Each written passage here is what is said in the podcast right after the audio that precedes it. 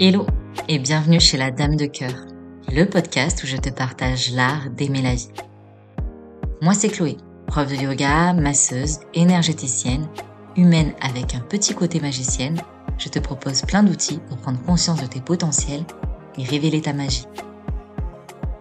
Ici, je te propose des pistes et des sujets de réflexion pour élargir tes horizons et t'encourager à insuffler la vie, tes projets et aspirations. Si tu souhaites faire le plein de bonnes vibes, d'inspiration et de motivation, compte jusqu'à 3 et ensemble, on y va.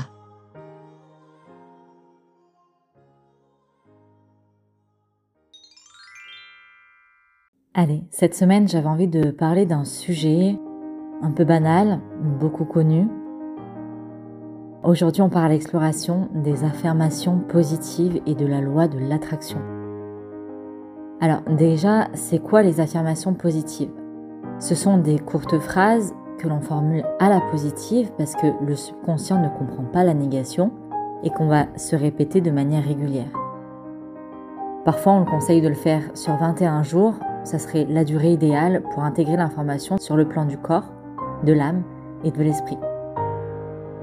Alors personnellement, je pense pas que la durée soit d'une très grande importance la régularité, la conscience et surtout l'intention que l'on y porte en ont beaucoup plus. Et il est peut-être intéressant d'observer comment nous prenons inconsciemment la fuite face à certaines affirmations que l'on s'était promis de répéter parce qu'on tient vraiment au résultat, comme s'il y avait une part de nous qui prenait littéralement la fuite à l'idée de réaliser quelque chose. Mais bref, ça on pourrait presque l'aborder dans un autre épisode. Alors observons comment fonctionnent les affirmations positives et partons du principe que tout est vibration. Tous les êtres qui vivent sur cette terre, tous les objets, les plantes, les arbres et aussi les mots et la pensée ont une vibration. Ainsi, lorsque nous utilisons les affirmations positives, nous émettons une fréquence. Et c'est cette fréquence qui permet d'attirer, de manifester ce qui entre dans la même vibration. Oui, mais avant d'attirer ceux qui vivent à la même fréquence, peut-être qu'on a besoin de se défaire de schémas de pensée, de déconstruire des croyances qui nous empêchent de vibrer à la fréquence de ce que nous souhaitons attirer. Alors oui, les affirmations positives peuvent porter des fruits hyper rapides, mais parfois ça peut aussi prendre plus de temps. Parce que tu penses bien que la vibration de ton affirmation qui se répand à l'extérieur se répand également à l'intérieur et donc en toi. Et je pense que ça peut venir toucher subtilement ce qui entrave la vibration de vibrer pleinement, c'est-à-dire des mémoires, des traumas passés, des croyances limitantes, etc. Alors, c'est pas de ta faute si les affirmations positives ne marchent pas pour toi. D'ailleurs, c'est pas qu'elles marchent pas pour toi, c'est juste qu'il y a un travail qui se fait en backstage et qui permettra à ce que tu manifestes de fleurir dans un terrain propre sur des bases stables et solides. Alors, il y avait encore une autre chose que j'aimerais te partager sur les affirmations positives, c'est que souvent on utilise le je suis. Pour donner un exemple, je suis joyeux ou encore je suis abondance. Après, chacun met ce qu'il souhaite derrière en fonction de ses besoins et de ses aspirations. Mais à part l'affirmation je suis, souvent on oublie tout le reste. Parce que je suis, c'est l'affirmation du premier chakra. Et on est ok que c'est important parce que c'est la base de tout. Mais si on a vraiment envie d'intégrer cette information dans la globalité de notre corps, on peut aussi la décliner avec les chakras. Je sens, je fais ou je vis, j'aime, j'exprime, je vois et je sais.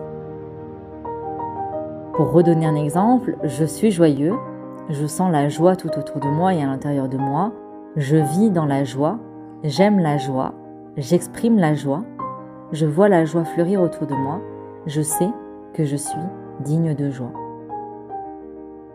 Alors, c'est pas du tout une obligation de faire les affirmations de cette façon-là. Cependant, je trouve que c'est une technique assez intéressante parce qu'elle englobe la totalité de nos cinq sens et des cinq éléments.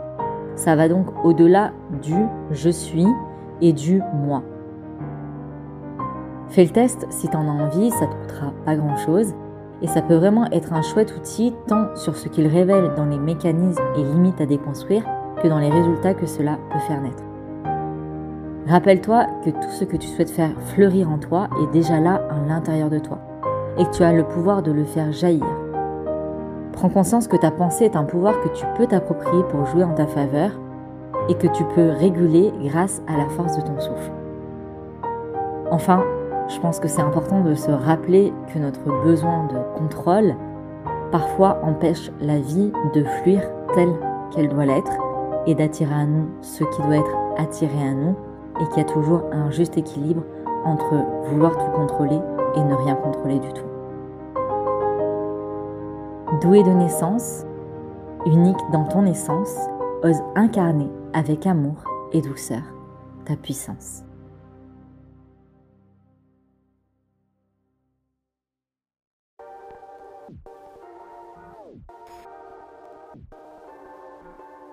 Et voilà, c'est déjà la fin de cet épisode. J'espère qu'il t'aura plu et surtout qu'il t'aura inspiré.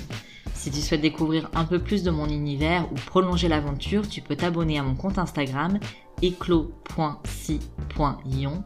Je sais, c'est pas le nom le plus simple. Du coup, tu peux aussi le retrouver dans la barre de description. Dans tous les cas, on se donne rendez-vous la semaine prochaine pour un nouvel épisode et d'ici là, je te souhaite une belle semaine et t'envoie full love sur ton joli cœur de doué. Prends soin de toi.